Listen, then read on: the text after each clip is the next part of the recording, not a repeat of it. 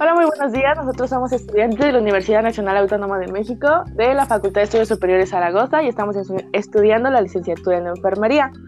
El día de hoy les vamos a hablar sobre un tema de ciencias sociales, específicamente de la unidad 2, la situación de la infancia en México. Eh, se encuentra el día de hoy con nosotros, bueno, su servidora, Wanda Guzmán. Compañero también, Víctor Robles. Fernando Clavería. Joali González. Víctor Hernández. Y bueno, el día de hoy eh, vamos a comenzar con las condiciones de vida del niño y el adolescente. Eh, yo tengo entendido que en México ya hay menos desnutrición, hay menos muertes infantiles y hay un esquema de vacunación casi completo para los niños y niñas eh, pues pequeños, pero sigue siendo un problema preocupante por sus cifras de de pobreza, ya que, bueno, no sé si ustedes tenían, sabían o estaban enterados que casi 40 millones de niños y niñas y adolescentes viven en México, que viven en México, la mitad se encuentra en situación de pobreza y 4 millones en pobreza extrema. ¿Qué piensan? y alarmante a la vez, ¿no? Sí, de hecho, no sé, vas al metro y ves que todavía hay niños que que pues ahí habitan en, el mercado laboral. Un metro, yo creo que comenzando con las anécdotas, yo me acuerdo que íbamos a, a vacunarnos, ¿no? Íbamos Joal y Vico, me acuerdo en el metro. Realmente no me acuerdo para qué. Y de repente yo siento como que me, no sé, me pisan el pie, pero era un niño que estaba limpiando zapatos ah, para poder tratar de ganarse un, una, una moneda. Sí, sí, me sí, sí, ese hecho. ¿Ustedes lo recuerdan, compañeros? Sí, lo peor, o sea, y, o sea, el niño solo esperaba que le dieras una moneda, ni siquiera te preguntaba si querías que lo hiciera, o sea, él pasaba, limpiaba como que los zapatos de todos y solo esperaba a cambio una moneda y sí se siente feo, la verdad, ver a niños en esa situación. Claro, y todo esto es pues respecto a las desigualdades sociales, la discriminación y la violencia y esto es mayormente por parte de las instituciones de, eh, de las instituciones y de los presupuestos públicos.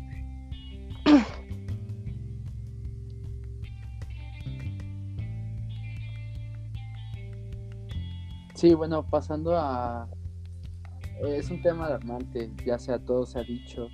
Eh, la pobreza y la desigualdad entre los niños este, y jóvenes es como alarmante. También les traigo algunos datos más aquí para compartirles de algo, este, eh, hablando más de la, economía. Por ejemplo, la cultura de la alimentación. Ustedes sabían que uno de cada tres, uno de cada tres niñas y niños de 6 a 11 años presenta sobrepeso y obesidad. Se dice que somos eh, el país con más este, niños obesos en todo el mundo. Sí, de hecho creo que somos el primer lugar, ¿no? Si no estoy mal. Primero segundo lugar, la verdad. No Primero segundo lugar, ajá. Y por, por, eso es que, no sé, esta medida que apenas implementaron de quitar los los dibujos de los de cereales, galletas. cosas llamativas, ¿no?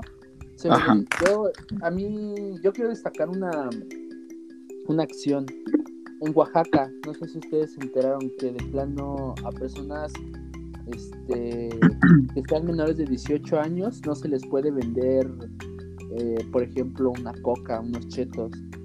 Yo creo que eso es un buen plan. Eh, ¿Crees que es un buen plan? En Oaxaca. Yo pienso que sí es un buen plan. Disminuiría bastante los índices de obesidad y de sobrepeso. Exacto. Y, o al menos si no disminuye, entonces ya sabemos dónde está el problema. Los padres o este, las personas las personas en este que les venden van a ser los principales responsables, sabiendo que pues las autoridades al menos ya están implementando leyes así.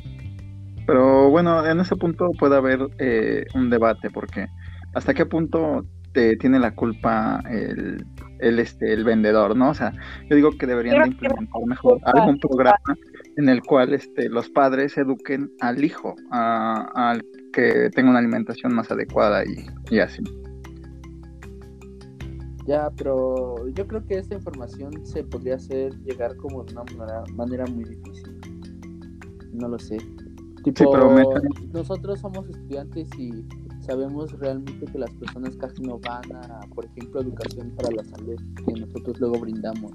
Entonces no sé qué tan efectiva sea esa estrategia. Sí, sí, sí. Eh, bueno, otro dato que hablando también sobre cultura eh, y educación es de que 8 de cada 10 niños, y eso es una cifra súper alta, de sexo de primaria no alcanzan los logros esperados en las áreas de lenguaje y comunicación. Supongo que hace referencia a que no todos tienen, bueno, no, este, no logran, por así decirlo, cumplir con las expectativas que, que tiene que tener este La educación para la edad, ¿no? niño. Ven que luego dicen que a determinada edad tienes que leer tantas palabras por minuto. Sí. Entonces sí es como muy alarmante. Y luego, Sí, bueno, eso era antes, ¿no? Y más ahorita sumándole eh, lo que está pasando ahorita con la pandemia, de los cierres de las escuelas, en donde los niños tienen que estudiar desde el hogar y pues casi siempre esto no, no sucede, ¿no? Los padres a lo mejor no prestan la suficiente atención para que el niño pues preste la- la, eh, las horas adecuadas al estudio. Sí, sí, se está viendo mucho los casos en que ahorita ya las ma- por querer acabar rápido las mamás hacen las tareas y ya, o sea, no, en verdad no se sientan a dedicarle el tiempo necesario a los niños. Es una, una situación alarmante, la verdad. Eh, también sobre la cultura de cómo educar a los niños. Eh, tengo una- un dato to- todavía- totalmente de la UNICEF. Eh, 6 de cada 10 niñas y niños de 1 a 14 años al menos han experimentado algún método de disciplina violenta. Mm, ¿Te refieres a golpes? Sí, el típico, no sé, te jalo de las patillas para que aprendas. El chanclazo. El chanclazo. Pues eh, igual aquí es un tema de debate porque hay quienes dicen que pues un golpe a tiempo es un es evitar que se convierta en ratero en el futuro, ¿no? No sé, ¿ustedes qué opinan? Yo No, no, no creo más que sea- formas de educar. Ajá, yo creo ¿Cómo? que. Yo creo que no, creo que los sí, golpes no ajá. son una manera de enseñanza, la verdad. Pues yo creo que sí. Bueno, hay un debate, Bueno, ¿no? sí, de- dependiendo, ¿no? De, se respeta, ¿no? La- Sí, también. los puntos de vista, ¿no? de cada quien. Eh, ¿Ustedes qué tienen que compartirnos, compañeros? ¿Qué datos nos traen? Bueno, Sí. por ejemplo, ustedes les voy a hacer una pregunta. ¿Ustedes creen que las desigualdades eh, son las mismas en población de niños que viven en zonas rurales o en zonas urbanas? Mm, yo creo que no. Hablando de pobreza, nutrición. No, no, no, no. No tienen no las son- ventajas, yo creo. ¿No tienen las mismas ventajas? O sea, ¿crees que sufren de Yo creo que un niño que vive en la ciudad tiene más ventaja sobre Sí. Ah, bueno, pues, la... Oportunidades, ¿no? En cuanto a la educación. Ajá. Pues eso se cree, eso se cree. Muchas personas relacionan eh, la imagen, de, por ejemplo, de un niño desnutrido o que vive en condiciones precarias o sin acceso, por ejemplo, a los servicios básicos con un ámbito rural. Sin embargo, la UNICEF eh, lanza datos que en la actualidad eh, el, con el incremento de la población urbana eh, dentro de los suburbios ya se está equiparando la desigualdad tanto con eh, en la zona rural con una zona urbana. Entonces es una falsa creencia en la cual eh, pues todos caen, ¿no? Que creen que un niño desnutrido Es solamente... interesante eso, ¿eh? Ajá. Sí, Yo creo que depende mucho de. Yo creo que depende mucho de lo que estemos hablando, ¿no? Pienso yo que respecto a la educación, eh, en la ciudad se tiene mucha más oportunidad, pero respecto a la, a la nutrición o a la alimentación adecuada, pienso que en una zona rural eh, se encuentra una mejor alimentación para los niños y las niñas. En el sentido de que pues no está como tan fácil a disposición de estos alimentos chatarras, ¿no? Aparte, yo creo que también no se cuenta con los discursos, los recursos este, monetarios suficientes para pues acceder a, a la comida pues no nutritiva. Sí, también, ¿no? Es como... Es que es todo un tema. Desde la educación de los padres, yo creo, yo quiero pensar.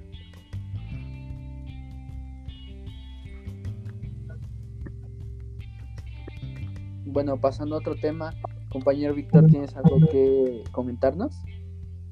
Este, sí. Bueno, ya gracias a todo lo comentado, a estos índices de pobreza, a la mala educación, hemos tenido, bueno, se incrementa lo que es la migración. Eh, no sé si ustedes han sabido de, de, los casos que ha habido de migración y de los niños eh, migrantes. ¿Alguien podría comentar algo? Yo digo que igual debido a la falta de recursos que en los que se pueden ver este implicadas la familia, pues a veces se toman la decisión de buscar pues una mejor oportunidad de vida en alguna, algún otro lugar y por eso se genera la, la migración, ¿no? Y pues obviamente al, no sé, los padres del niño al verse en esta situación, pues obviamente pues también el que se ve afectado es el infante. Exacto, mi estimada. Pues tenemos datos que, que dice la UNICEF que alrededor de 18.300 niños y niñas este, han sido este, captados en, en, lo que es este, lo, por los migrantes, ¿no? Por la migración. Eh, esto pues ellos pues,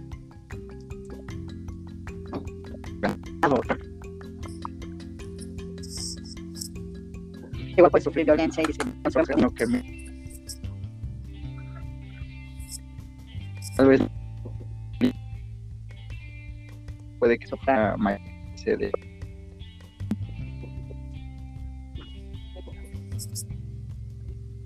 bueno todo se ha dicho no es, son son temas muy complejos. Yo creo que no aptos para para, para algún público sensible. Bueno ya solamente yo quiero quería este continuar a hablar de ciertos aspectos. Por ejemplo de aspectos importantes en los niños, ¿no? Por ejemplo, hablando de la desnutrición infantil, ¿no? Hablando de la, escolarización, de los accidentes viales y de la violencia, ¿no? Que sí va a ser eh, diferente, por ejemplo, en zonas rurales y en zonas urbanas. La desnutrición infantil, ¿ustedes creen que sea la misma en, en ámbito rural y urbano? No, ahí sí yo, bueno, yo, yo creo que, que un niño que se desarrolla en un ámbito rural tiene una mejor alimentación que uno que vive en la, ciudad. Bueno, pues mira, eh, vuelvo con la UNICEF. Eh, determina que la desnutrición infantil afecta de la misma manera e inclusive un poquito más a, la, a las niños que están que se encuentran viviendo en zonas urbanas. Por ejemplo, los, eh, los niños pobres que viven en zonas urbanas están aún mayor afectados que los que se encuentran en zonas rurales desfavorecidas. Eh, la malnutrición afecta a ambas partes. Ahora pasando a otro tema, la escolarización. ¿Creen que sea la misma en un ámbito rural que en un ámbito urbano? No. No, no. Yo creo que, ajá, o sea, esos dos ámbitos siempre van a ser diferentes. Yo creo que... Em, yo de igual forma eh. que hay mejor índice de educación en el en lo urbano, creo yo. Sí, sí, efectivamente tienen más posibilidades de tener este un acceso a, la educación eh, básica. Por ejemplo, hablando de accidentes viales, que también es algo que compromete la, la salud este, íntegra de, de los infantes. Eh, creo que está más claro, ¿no? Que en las zonas urbanas es donde hay mayor riesgo latente, ¿no? De que, de que tengan un accidente, ¿no? Por el, ajá, por el tránsito vial y por la falta de espacios seguros y la infraestructura para los peatones y demás, ¿no? Y la, bueno, ya para, para concluir los aspectos importantes, la violencia, por ejemplo, ¿no? Creo que la vista afecta de manera este, ecuánime, ¿no? A tanto la zona rural como la zona urbana. Sí, creo que este... en este aspecto las dos como que están equiparables, ¿no? Ya sea la violencia de parte del padre, ya sea la madre-hijo o de la madre infante. Ah, claro, y también, por ejemplo, cuando mencionaban al principio, ¿no? Retomando que tienen que eh, inmiscuirse en el, en el, ámbito laboral, ¿no? A pronta edad. Eh, tienen que recurrir, por ejemplo, a, medios de supervivencia clandestinos, ¿no? Incluso criminales. Entonces, son, son, son, este, son, son buenas comparaciones creo que, este, que discernir entre ambas eh, nos ayuda a saber cuál es la, realidad que vive toda eh, la población de niños, en, tanto hablando de, poblaciones urbanas y rurales. Y rurales. Perfecto. compañera Joali, tú tienes algo que comentarnos, ¿no? Sí, este, también ustedes han escuchado hablar sobre la multiculturalidad y la importancia de implementársela a los más pequeños. Wow, no, no había escuchado. No, no, yo tampoco. Bueno, aquí según un dato de la UNESCO, o la UNESCO lo define como a la naturaleza pluralmente diversa de la sociedad humana.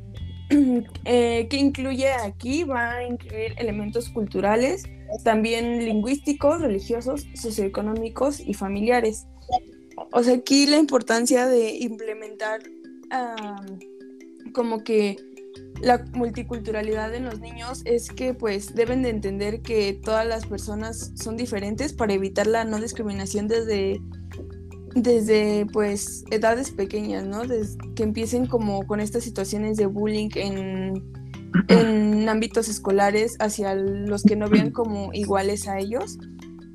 Entonces, pues yo creo que es de bastante importancia pues decirle a los niños desde pequeños que que todos somos diferentes, que hay colores de piel diferentes, este, hay personas que no hablan igual que nosotros, eh, que tienen familias diferentes a las de nosotros, entonces pues es como de mucha relevancia, ¿ustedes no creen?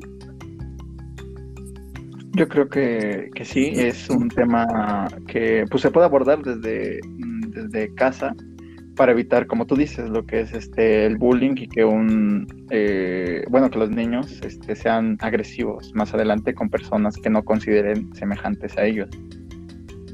Claro, y también es como un, un área de oportunidad, ¿no? Para las escuelas, por ejemplo, dentro de sus planes de estudios, pues, eh, hay que considerar que pues el niño se la pasa, eh, pues no sé, unas nueve horas, ocho horas en la escuela, ¿no? Entonces parte de su educación pues también la complementa con la escuela, ¿no? Entonces también sería factible que las, que las escuelas tuvieran un plan de estudios en el cual pues hablaran de la multiculturalidad, ¿no? De hablarles de, todo lo que, lo, que, lo que nos menciona Yuale, ¿no? Esa es también educación tanto en la casa, pero también educación también en, lo que es este, las escuelas, ¿no? Sí, bien dicen que los niños a esas edades son como esponjas, ¿no? Realmente absorben todo lo que llegan a ver en casa y pues, o sea, y luego lo implementan en la escuela. Y esto se relaciona mucho con lo que es la violencia familiar. Si, si el niño ve que le pega a su mamá, él va a querer hacer lo mismo en la escuela. Entonces ahí son, son mm. estas áreas, estos temas donde se puede abarcar eh, la importancia. Eh, no sé si alguien tenga algo más que comentar. Eh, no sé si lo de la migración quedó claro, alguna duda. ¿Quedó claro? Todo claro. Todo, claro. Todo claro. Pues yo digo que bastante completa la charla, ¿no? Eh, se pues todos los temas. Yo digo que al punto de vista de cada quien, yo, yo puedo concluir que este, se debe avanzar mucho ante la educación en México.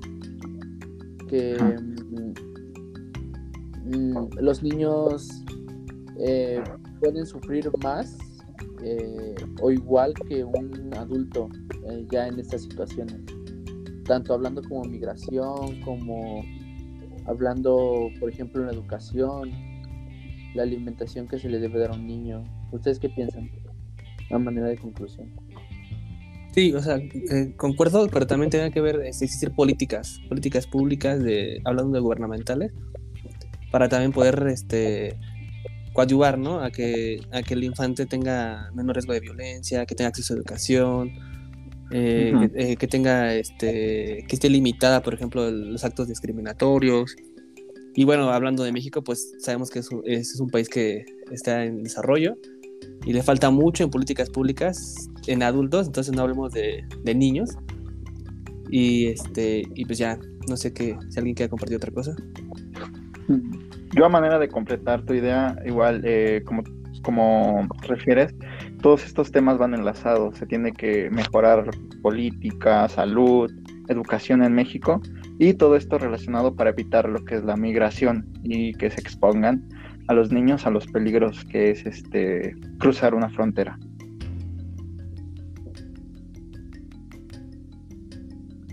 No sé si alguien tenga ¿Algo más que agregar? Al parecer no. Al parecer Ya. no. Yo creo que Ya, yo hasta creo que- aquí que- dejamos el podcast. Esperemos Sí, muchas que gracias. sea- Fructífero. haya sido de su agrado, haya sido informativo para ustedes, enriquecedor. Y nosotros nos despedimos. Somos estudiantes de la carrera de enfermería y les agradecemos su, eh, Atención. su atención. Muchas gracias. Gracias. Gracias. Gracias.